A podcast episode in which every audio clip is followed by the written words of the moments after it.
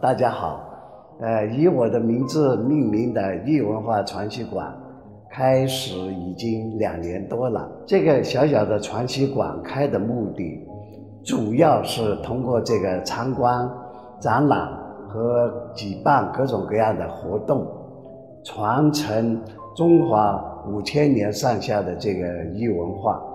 因为中国是个有悠久文化历史的国家，云南人的汉人。都是从外边进来的，云南本土没有汉人，原来只有滇人，滇人多数都是少数民族。那么他们来到云南以后呢，利用云南的棉布啊、麻、铁、铜、金银做的很多这些工匠，这些工匠也有会剪艺的，因为那个时候这个剪艺已经很很发展了，就到乌鲁河。乌鲁河去呢，就见到当地有些石头。你看，这个一块石头，把它敲开了以后，外面很不起眼。哎，一敲开，这个是不是很漂亮？里边就是一块绿的，外边是这样的。你看这这些石头，也是当地的少数民族捡来捡来当做玩的东西。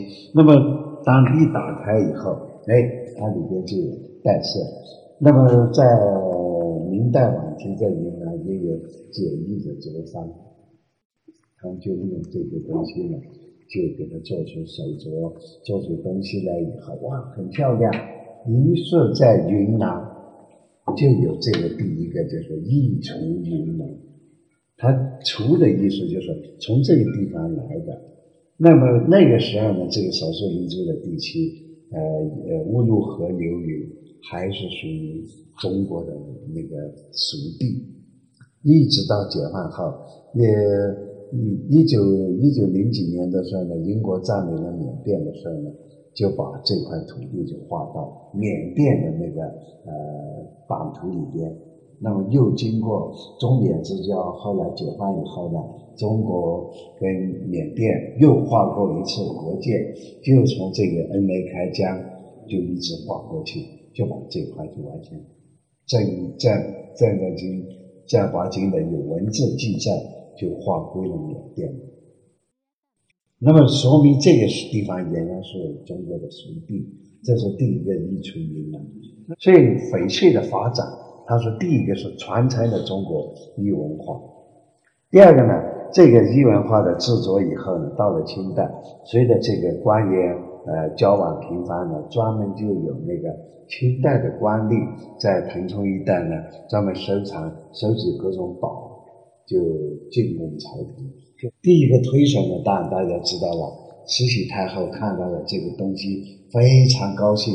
她一喜欢嘛，别的人就要去供奉她，供奉她，别人都你看这个是慈禧太后喜欢的，我来送给你。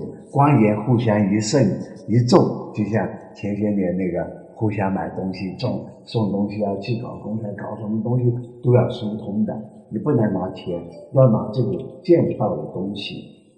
所以呢，翡翠第二次出云南，我们有很多要标本给大家参观，也有很多的那个名人名翠的故事给大家讲。